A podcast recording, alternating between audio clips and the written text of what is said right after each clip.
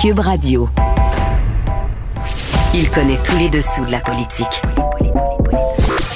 Chef du bureau d'enquête de l'Assemblée nationale. Antoine Robitaille. Là-haut sur la colline. Là-haut sur la colline. Cube Radio. Bon vendredi à tous. Aujourd'hui à l'émission, marteler une demande d'enquête publique sur la gestion de la pandémie, est-ce une bonne stratégie pour les libéraux? Eh non, répondent nos bulletineuses de la colline. C'est Yasmine Abdel-Fadel et Sophie Villeneuve qui remettent aussi leur méritas et leur bonnet d'âne aux élus de Québec. Yasmine souligne l'empathie de Simon Jolin Barrette. Sophie critique une décision du président François Paradis, entre autres, et les deux se demandent Mais où était donc Marois Risky cette semaine? Mais d'abord, mais d'abord, c'est vendredi, jour du dialogue des barbus. C'est pas moi qui dis ça, c'est mon tonton Thomas. C'est pas moi qui dis ça, c'est mon tonton Thomas. Y a sa barbe qui pique un peu. Y a des Bonjour, Thomas Mulcair. L'autre barbu. Eh oui, notre barbu, notre tonton Thomas, accessoirement collaborateur à la Joute et aussi chroniqueur au Journal de Québec, au Journal de Montréal. Et ce matin, tu nous parles des deux solitudes. T'es quelque chose comme un passeur, toi, Tom, parce que tu as un pied dans chaque euh, solitude. Euh, mais, mais si tu me permets de te taquiner un peu, puis je reçois des courriels là-dessus, euh, un, un passeur comme ça qui a un pied dans chaque solitude, il peut aussi parler des deux côtés de la bouche pour utiliser une expression traduite. Ben oui, tout à fait. Je comprends exactement l'expression puis comment c'est utilisé. Mais si tu regardes euh, l'autre barbu, si tu regardes dans mon article dans la Gazette cette semaine, tu vas me voir décrire le français comme our common language, notre langue en commun à tous les Québécois. Je le dis en anglais dans la Gazette. Mais c'est vrai que des gens pour qui le dossier linguistique n'a pas été une question de renforcer et de soutenir la langue et la culture québécoise, mais plutôt une arme politique, vont toujours dire qu'il faut choisir son camp. Mais quand on connaît les nuances et les contours, euh, comme je le mentionne dans, dans mon papier dans le Journal de Montréal aujourd'hui, j'ai eu l'immense plaisir de travailler autant Oui, avec oui. Claude Ryan Oui, que oui. travailler au Conseil de la langue française autant où le docteur Camille Lorrain était là. Et je l'ai connu après son séjour en politique. OK, oui, ça- tu- Ça, le dis souvent, Tom, si tu me permets. Mais euh, est-ce que tu es d'accord avec le fait que ce que, demande Sonia Lebel, la ministre québécoise des Relations intergouvernementales canadiennes, elle, est dans un document récemment, a dit qu'il faudrait en finir avec la fameuse symétrie qui met les deux langues officielles sur le même pied partout euh, au Canada, comme si elles étaient d'égale force. Et, et c'est ça qu'elle dit. Elle dit le français a besoin de plus euh, de protection. mais c'est une évidence qu'au niveau national, le français, c'est la langue minoritaire. C'est ça. C'est évident. Par ailleurs, il y a certains droits, comme le droit pour une minorité linguistique de contrôler et de gérer ses commissions scolaires, que M. Legault a tenté d'enlever avec le projet de loi 40 ici au Québec. Ça, ça va toujours être défendu dans les tribunaux parce que c'est un droit qui est accordé aux, avec un X, minorité Mhm. linguistique. Donc, autant la nuance de Sonia Lebel est, est l'expression d'une évidence qu'au niveau national, il y a une minorité linguistique, c'est le français, qui a des besoins spécifiques et qui doivent être tenus en compte.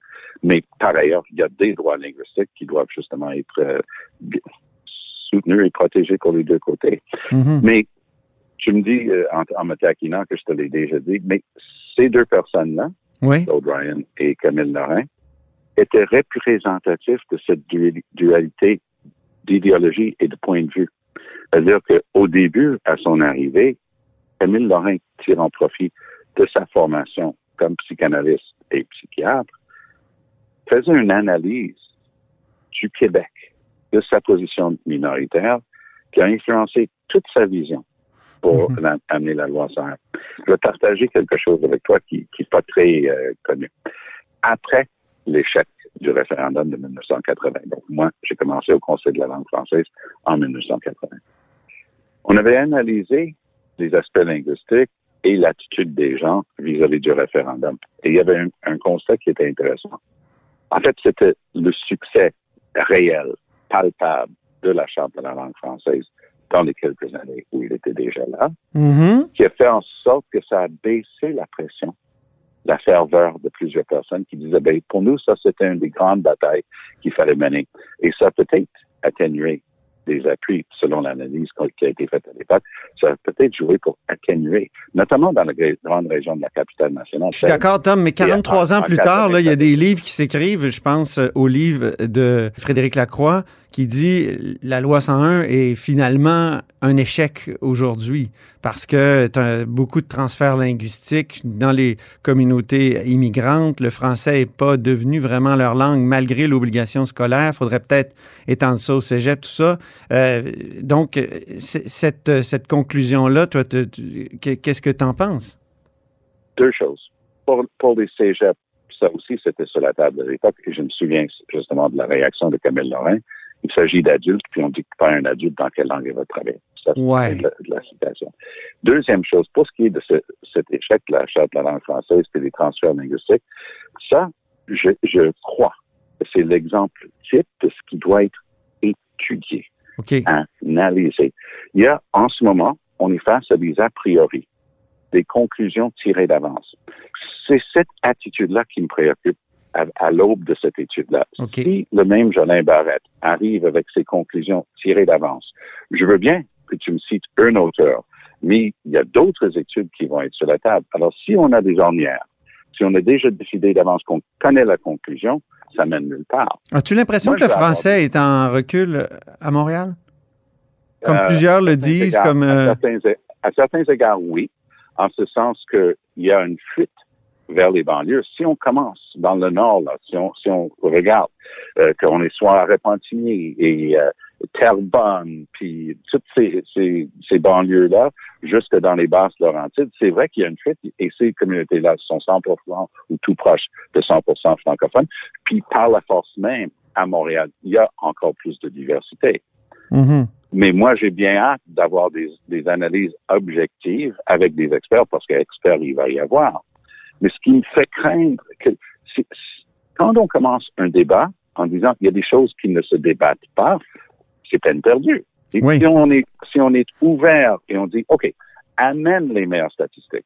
Il y a des packages de statistiques pour les sciences sociales qui vont nous donner de l'information. On va faire une plongée profonde là-dedans, puis on va savoir exactement si le français est en train de s'étioler à Montréal ou quand, comment. Comme, c'est quoi la meilleure réponse à ça? Si c'est ça le but, moi, je vais être là à toutes les étapes.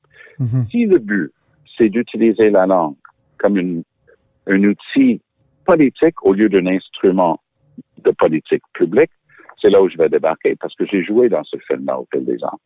Oui, mais est-ce qu'il n'y a pas quelque chose de nouveau aujourd'hui? Tu parlais de Camille Lorrain euh, tout à l'heure, dans le sens où 43 euh, ans plus tard, il y a l'anglais et la langue de l'Internet, des médias sociaux.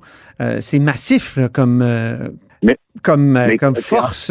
Donc, tu es en train de plaider la même chose que moi. Il y a des, des analyses objectives de la réalité de 2021 qui doivent venir informer notre perception de ce qui a été fait et de ce qui doit être fait Mais, pour promouvoir et préserver notre langue en commun, le français au Québec, et préserver la, langue minoritaire du Canada. Mais euh, je lisais euh, des gazettes en éditorial qui disaient qu'il ne faut pas remettre en question la symétrie entre les deux langues officielles. Tu es en train de, pointer, tu as ciblé exactement le point le plus sensible pour Mélanie Joly, qui, soit dit en passant, a déjà siégé au Conseil supérieur de la langue française. C'est vrai. Son nouveau nom à l'époque. Et c'est quelqu'un qui travaille d'arrache-pied dans ce dossier-là, qui a une vision très clair qu'il faut renforcer le français. On n'a qu'à se rapporter euh, au bras de fer qu'il y a eu entre elle et, et l'Ambropoulos euh, et tout ça. Mais si on veut être fair, l'Ambropoulos, peut-être elle est en train de tirer des conclusions, mais elle posait une question surtout. Ah, moi, l'Ambropoulos, je l'ai défendu. On a le droit de se poser des questions. Ben, c'est exactement là où je m'en oui, Donc, si on arrive devant une commission parlementaire, puis les maires démocrates et autres experts vont être là, puis tout va être sur la table, et on va dire non, c'est vrai, c'est une conclusion juste de dire qu'il faut faire quelque chose, et voici les trois ou quatre points où on peut justement infléchir cette tendance et tourner la courbe dans la bonne direction, on va embarquer monde. Si c'est un exercice pour rallier un consensus autour de la nécessité de promouvoir et protéger le français, il va y avoir des alliés. Ouais. Moi, j'ai écrit ça dans, j'ai écrit ça dans The Gazette que cette notion justement de, renforcer auprès de cet élect, de ce, ce lectorat, j'ai dit notre langue en commun, c'est le français. OK. Et la plupart des gens de mon âge, on a élevé des enfants en français. Les anglophones du Québec, on a élevé nos enfants en français. Nos petits-enfants sont souvent unilingues français. Donc, on a de la peine des fois quand on se fait pointer du doigt. Ben oui. Puis la- la- laisse les éditorialistes et les commentateurs avoir leur point de vue. Puis ça fait partie de la discussion. Mais ce que je peux te dire une chose, c'est que ma génération de, de Québécois, on est très fiers de, du Québec. On est très fiers de faire partie de la solution pour la promotion et la protection du français.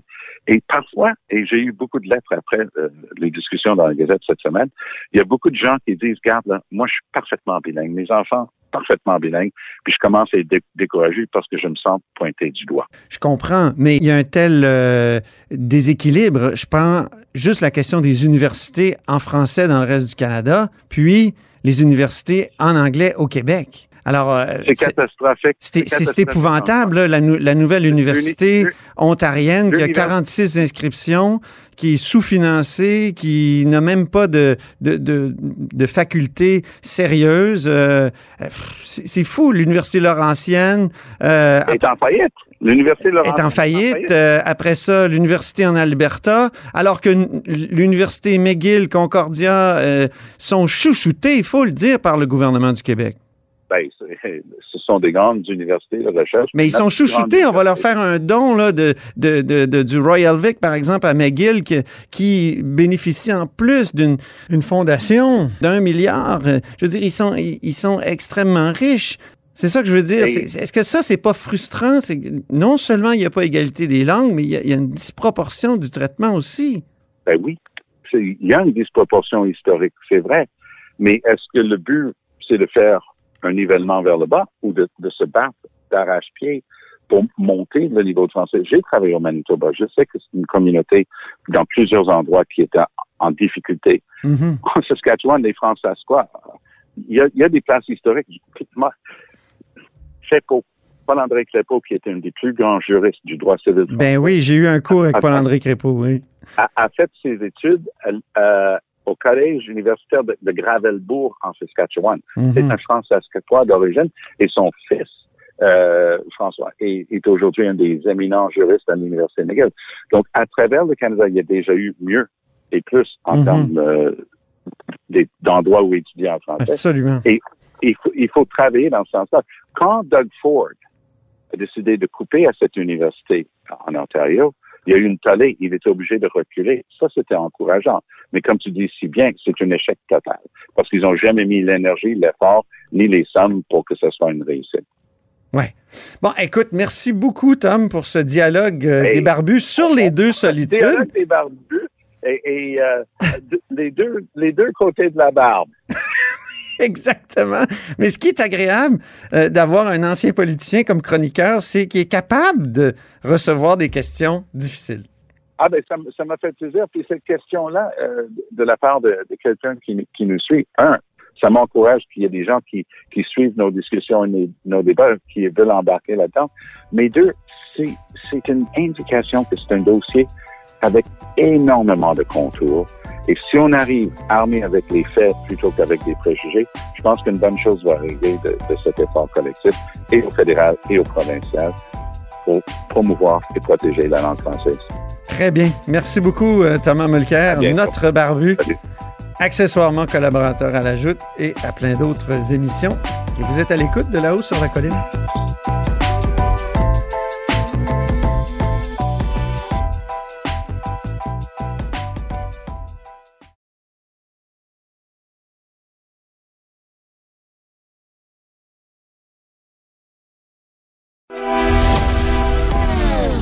Philosophe, poète dans l'âme, la politique pour lui est comme un grand roman d'amour.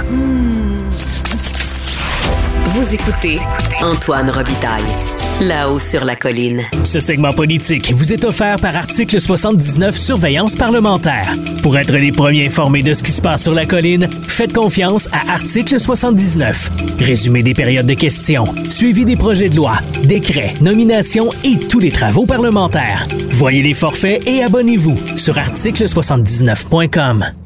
C'est l'heure des bulletineuses de la colline avec Sophie Villeneuve et Yasmine Abdel-Fadel. Bonjour Sophie. Bonjour Antoine. Bonjour Yasmine. Bonjour Antoine, bonjour Sophie. Alors, on dit bulletineuse puisque tous les vendredis, nous remplissons avec elle euh, le bulletin de nos élèves de la colline. On remet des bonnets d'âne et des méritas. Sophie et Yasmine, ce sont deux ex des arcanes politiques. Sophie est maintenant présidente de Article 79, un service de surveillance parlementaire, et Yasmine est directrice des communications d'une firme de services conseil. Commençons par Yasmine, qui remet un bonnet d'âne, mauvaise stratégie. À tout le moins, c'est la stratégie la plus incompréhensible de la semaine. Alors, Ah oui? je m'explique. Oui. Euh, L'opposition officielle, ayant euh, à sa tête Dominique Anglade, ont posé énormément de questions euh, cette semaine euh, à propos d'une éventuelle enquête publique portant sur la pandémie. Oui. Euh, je pense pas que que, que c'est euh, pas légitime. Je pense pas que c'est pas pertinent. Je pense plutôt que c'est mal choisi comme stratégie pour la période des questions. Comprends-nous bien, l'enquête, euh, euh, une enquête publique sur la gestion de la pandémie va être nécessaire. Mais aujourd'hui, là, ce qui préoccupe les Québécois, c'est les emplois perdus, c'est les PME qui en arrachent, c'est les écoles qui sont dans des milieux de d'éclosion, c'est les nouveaux variants, c'est les effets du délestage. Mais non, on parle pas de ça. On préfère plutôt euh, taper sur le clou d'une enquête publique. Moi, je ne comprends pas ça. Je ne comprends pas cette stratégie et je trouve qu'elle n'est pas payante euh, pour les libéraux cette semaine. Sophie, sur ce, Ah ce bonnet d'âne, mauvaise stratégie. Euh, moi, j'aurais en fait une solution pour euh, les partis d'opposition. S'ils prenaient chacun des rapports du VG Oui, le vérificateur général. qui ont porté au cours des 20 dernières années sur le réseau de la santé et ou, et ou sur la gestion, le, le- comment on se comporte par rapport à nos aînés, qui les mettaient bout à bout, ça leur donnerait un rapport de commission d'enquête publique sur ce qui se passe avec la pandémie. Il y a, il y a de nombreux rapports qui sont écrits sur tout ce qui fonctionne pas bien. Il y a un moment où, tu sais, c'est pas ça la solution à tout. Puis, je suis pas certaine que les libéraux seraient contents de lire ce rapport-là. Bien honnêtement, là, je comprends pas qu'est-ce qu'ils font à taper sur ce clou-là, qui Mhm. apportent des solutions concrètes puis qui tablent sur autre chose, mais c'est pas bon, puis ça perce pas le, le- ça perce pas la population. On se parle entre nous, là. Si je peux me faire l'avocat du diable, l'avocat de cette stratégie-là, j'avoue que lorsque j'ai entendu Joanne Castonguay en entrevue, euh, ça c'est la commissaire à la santé et au bien-être qui va faire une enquête, mais, mais surtout là, sur la première vague, une enquête qui sera pas publique. J'avoue que j'ai pas été convaincu là, qu'on va vraiment faire la lumière sur les 10 000 morts de la COVID au Québec. Je me suis dit, peut-être que c'est une bonne idée qu'on ait une vraie enquête publique. Mais c'est peut-être une bonne idée, en effet, Antoine. C'est juste, est-ce que c'est le moment? On est en plein milieu d'une Oui. deuxième vague qui finit plus de finir. Mhm. où on découvre des nouveaux variants, on ne sait pas quand est-ce que on va se faire vacciner. Alors, une enquête publique, là, elle a pour objectif de faire finalement la revue de comment on a géré une crise. Mais Mhm. quand on est en plein milieu de la crise, c'est pas le moment de commencer à faire la réduction de compte, c'est le moment de ré- répondre finalement aux préoccupations des Québécois. Le- L'opposition là cherche à avoir quelqu'un d'autre, que ce soit une enquête publique, pour dire que le gouvernement a mal fait. Mais plutôt que d'attendre d'avoir une enquête publique, faites-nous la démonstration avec A plus B égale C que le gouvernement prend les mauvaises décisions. N'attendez pas une enquête pour le faire. Exact. Autre sujet qui a été abordé par Catherine Fournier maintenant, euh, le sujet de la surenchère pour l'achat de maisons. Est-ce qu'on lui donne un bonnet d'âne ou un méritas, euh, Sophie? Moi, je lui donne un méritage parce que je pense que c'est un sujet qui touche la préoccupation des gens. Je peux comprendre que dans ce contexte-là, dans le contexte de la... Bon, un, Catherine Fournier se lève pas souvent pour poser des questions en chambre, c'est une chose. C'est une députée temps, indépendante de C'est une Marie-Victorin. ouais. députée indépendante qui a été élue sous la bannière du Parti québécois, qui est devenue indépendante en 2017. Donc, Catherine Fournier euh, ne se lève pas très souvent en chambre pour poser des questions, mais je trouve que d'arriver avec une question comme ça qui touche réellement le quotidien des gens, pour moi, même si c'est sans gauche, c'est pertinent. Un, ça a le mérite d'avoir un effet de surprise, d'après moi, personne ne l'a vu venir. Mhm. Euh, deux, ça traite d'une problématique qui a des impacts réels sur la vie des familles. Mhm. Yasmine, Je suis là-dessus? d'accord sur le fond, mais euh, en termes de stratégie parlementaire de la période des questions, euh, je vois pas comment euh, ça peut euh, venir renforcer la présence de Catherine Fournier dans la Chambre. Elle qui a une question par euh, je ne sais combien de semaines, ben, c'est peut-être l'opportunité de pouvoir s'inscrire dans l'actualité, de pouvoir euh, avoir une certaine visibilité dans le cycle médiatique. Pour moi, euh, ce n'est Mhm. pas une stratégie payante de la part de Catherine Fournier. Ben, on Yasmine, en parle. oui. Déjà, déjà, on en parle.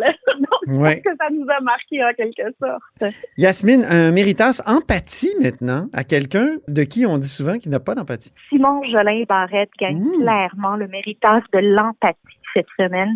J'ai trouvé que euh, la version février 2021 de, du leader du gouvernement là, est pas mal différente de euh, la version de, qui- auquel il nous a habitués. On est très loin du robot que décrivait François Legault euh, en décembre 2019. Il était très proche. Et Mais rappelle-nous très rappelle-nous dans quel contexte il a fait preuve d'empathie. ben oui. Deux, deux dossiers particuliers, c'est les euh, victimes d'agressions sexuelles qui se sont prononcées euh, euh, dans le cadre de la réforme de l'ISAC. Euh, bien que, que ce n'est pas la réponse que les victimes souhaitaient entendre, sa réponse en chambre était empreinte d'empathie, puis on voyait que c'était sincère. Mais dans l'autre dossier, c'est celui de euh, malheureusement la, la, la, mort euh, de, de la, la jeune fille Myriam Boundaoui. On- on sentait là, que ça venait du cœur, que c'est pas Mhm. quelque chose qu'on veut au Québec. On Mhm. veut pas que nos jeunes tombent sous les balles. Puis il le disait, j'avais pas l'impression qu'il répondait à l'opposition. Je pensais, que- j'avais l'impression qu'il faisait une déclaration personnelle qui venait de ses tripes. Hmm. Sinon, Jolin Barrette, février 2021, on veut voir ça plus souvent. Parfait. Méritas, bon ministre. Euh, maintenant, c'est Sophie qui va le remettre. Ah oui, Mathieu Lacombe. Mathieu Ministre de la Lacombe, Famille. c'est une pro- Ministre de la Famille, euh, père de deux enfants. On l'a vu, par exemple, dans la série euh, Nos élus au, à l'automne dernier. Un gars qui me semble assez terre à terre, mais surtout un ministre qui arrive avec des solutions quand des problématiques lui sont euh, soumises. Donc, quand il arrive puis il y a un problème, euh, tout de suite, il se met en mode solution. Il cherche des façons de faire pour améliorer les choses. C'est pas un ministère qui est facile, le ministère de la Famille, mais il y a vraiment une grande capacité d'a- d'agir, une capacité de réagir aussi. Donc, euh, bon ministre, à l'aise, bon communicateur aussi. Quand il se lève à la période des questions, il sait où il s'en va. Donc, euh, méritage, bon ministre, euh, bon communicateur à Mathieu Lacombe. À qui on pourrait remettre un masque avec un sourire, parce qu'il il a Ah, offert oui. maintenant des masques avec des, des fenêtres. Ce qui est Ah, très oui, bon on hein, pour, les, pour, les, pour les poupons puis pour les, les petits qui commençaient à dessiner des adultes Ah. sans bouche. Exact. Moi, j'ai une poulette en garderie, Ouais. CPE. Puis effectivement, là, le fait de ne pas voir le visage de leurs éducateurs, de leurs éducatrices, euh, ça devient lourd pour les enfants après un an. Méritas, question incisive maintenant, c'est Yasmine qui le remet. Ben oui, euh, dans, dans la, la, la longue série de questions portant sur la transparence, Gaétan Barrette a posé des questions euh, qui étaient euh, très pertinentes. Lui qui est critique en matière d'éthique, posé Mhm. des questions notamment à Éric Kerr sur l'octroi de différents euh, contrats qui se sont faits de gré à gré, étant donné les, les, les assouplissements que, euh, que l'état d'urgence euh, octroie au gouvernement d'accorder des contrats de gré à gré Mm. à certains euh, fournisseurs. Donc, un contrat de, de Gravel qui est très intriguant. Euh, la question a été incisive, qui allait euh, directement euh, au point finalement. Mais Éric Kerr, malheureusement, il en a profité pour faire un peu le fanfaron et d'attaquer finalement euh, euh, le- l'opposition officielle Ouais. sur sa gestion de contrat plutôt que de chercher à répondre à ce manque de transparence. de Éric Kerr a parlé de cybercoma libéral. Mais il n'a jamais répondu. au-. Oui. Sophie, Il devrait faire attention, c'est un boomerang, tout ça. Hein? Je suis pas Oui. convaincue que le, le, le- qu'on a vu la fin du bordel informatique. Fait que je pense qu'il devrait être prudent avant de fanfaronner, Ricard. c'est que la, la- problématique avec Éric Kerr, c'est que euh, sa stratégie est toujours euh, de dire que la meilleure défense est l'attaque. Mais non, des fois, la meilleure défense, c'est de répondre aux questions. c'est ça. C'est que euh, pour euh, pour cette fois-ci là, euh, comme les autres fois, euh, je pense que une révision de la stratégie est à revoir. Marguerite Blais, maintenant, la ministre des Aînés depuis assez longtemps. Est-ce qu'on lui remet un bonnet d'âne ou un méritas? On commence par Yasmine. Mais là, je pense qu'on va pas s'entendre, moi puis Sophie. là. C'est bon, Mais, ça. Mar- Marguerite Blais là, est, est, est au gouvernement depuis 2007. Elle l'a été sous les libéraux. Maintenant, elle est avec la CAQ. Mais Marguerite Blais est toujours en train de dénoncer l'incapacité euh, de, de, de- finalement des différents partis politiques de l'écouter. Euh, elle- le manoir de Liverpool, là, c'est ce qu'on a vu dans dans le rapport, c'est catastrophique. Ben oui. Euh, Elle peut pas s'en laver les mains. Elle peut pas dire qu'elle avait pas les coups des franges parce que vous savez quoi Qu'est-ce qu'on fait quand on n'a pas les coups des franges? On quitte. Alors, euh, elle a une responsabilité. Elle est imputable, ne serait-ce que par solidarité ministérielle. Euh, elle est imputable et elle devrait avoir une réponse plus claire, des actions plus claires et pas juste être euh, sur le mode défensif. Sophie? Moi, je pense que Marguerite Blais est très utile aux différents partis politiques quand vient le temps d'aller séduire une clientèle qui l'aime en campagne électorale. Mais quand vient le temps de s'asseoir autour de la table au Conseil des ministres, à la fois quand elle était chez les libéraux et maintenant, je suis pas convaincue qu'on l'écoute tant que ça. Peut-être que la pandémie aura des effets euh, intéressants pour euh, le message qu'elle essaie de passer depuis qu'elle fait de la politique. Là.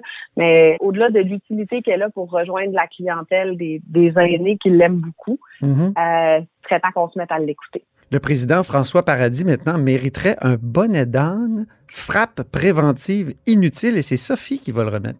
Ben oui, j'ai pas trop compris l'intervention du président François Paradis qui s'est levé sur un terme qui n'apparaît pas au lexique des termes, parce qu'il faut savoir qu'à à l'Assemblée nationale, il y a tout un lexique qui apparaît dans le règlement Oui. de l'Assemblée de termes qui ne peuvent pas être utilisés. là. Donc, euh, euh, qu'on pense à, à des termes qui ont été accolés à des parlementaires. J'ai- pour souvenir celui de Girouette qui avait été accolé à Mario Dumont jadis. ou il y en a d'autres aussi là, qui, qui ont été complètement euh, barrés du, du langage qu'on emploie à l'Assemblée nationale. J'adore ce recueil qui commence, euh, si vous le savez, par le mot aigrefin. qui a été... Ah! Oui, aigrefin. Alors, on re- revenons, excusez, c'était une parenthèse. Aucun souci. Donc, c'est vrai, c'est un, un recueil qui est intéressant à consulter là, pour, euh, pour les adeptes. Et euh, le président s'est levé sur une, une question de Paul Zanetti qui nous a parlé de sabotage dans le dossier du tramway. Et là, François Paradis se lève de manière inopinée et dit euh, euh, euh, le terme sabotage pourrait devenir un terme euh, euh, au lexique. En fait, il a dit il est interdit. Puis là, Oui. c'est Gabriel Nadeau-Dubois qui a dit non, on vient de vérifier, c'est même pas là. C'est même pas dans Sabotage. le lexique. Donc, tu sais, on- intervention préventive inutile de euh, c'était pas dans les règles, mais on va en créer une nouvelle parce qu'on trouve que c'est peut-être un peu limite. Là. J'ai pas trop compris cette, er- intervention, cette intervention-là Non. de la part du président. Là, Euh, c'est un, un bonnet d'âne. On termine par, euh, je sais pas si c'est un méritage ou un bonnet d'âne, mais c'est l'absence la plus remarquée de la semaine. Yasmine. Absolument. L'absence la plus remarquée, en fait, l'absence la plus remarquée ramène aussi au ministre le plus relax de la semaine. Donc, Oui. euh, euh, Marois Risky, qui n'a pas été euh, de la période de questions. Député de libéral de Saint-Laurent, oui. et critique en matière d'éducation et de capital national, euh, n'a pas été présente durant toute la période de questions cette semaine, les trois séances de période de questions. Donc, la personne qui a posé la question à propos de l'éducation puis des taux d'échec au secondaire et au primaire, ça a été Hélène David. Je me questionne sérieusement pourquoi Marois Risky n'était pas présente, elle euh, qui d'habitude occupe une bonne partie de la période de questions. Marois Risky, très efficace, euh, parlementaire redoutable, communicatrice Ben oui. redoutable. Elle a fait beaucoup de, de, de sorties dans les médias ces derniers temps. Est-ce que ça a pu euh, irriter? Est-ce que ça a pu déranger? Est-ce que certains ou certaines euh, ont l'impression qu'elle a trop de lumière? En tout cas, c'est la question qu'on peut se poser après cette semaine où elle a été absente et où, comme l'a bien dit Yasmine, Jean-François Roberge était extrêmement relax. Quand on a un bon joueur de centre comme ça, on l'envoie pas euh, au bas. Ben oui, peut-être blessé au haut ou au bas du corps, on sait pas. Merci infiniment, Yasmine et Sophie. Toujours agréable de remettre Méritas et Bonnet d'âne avec vous. Merci Antoine, bonne semaine. Bonne semaine. Antoine, merci Sophie. Je rappelle que Sophie et Yasmine sont deux ex des arcanes politiques. Sophie Villeneuve est maintenant présidente de Article 79, un service de surveillance parlementaire, et Yasmine est directrice des communications d'une firme de services conseil. Et c'est tout pour La Haut sur la Colline en ce vendredi. Merci d'avoir été des nôtres. N'hésitez surtout pas à diffuser vos segments préférés sur vos réseaux. Ça, c'est la, la fonction partage. Et on se retrouve lundi.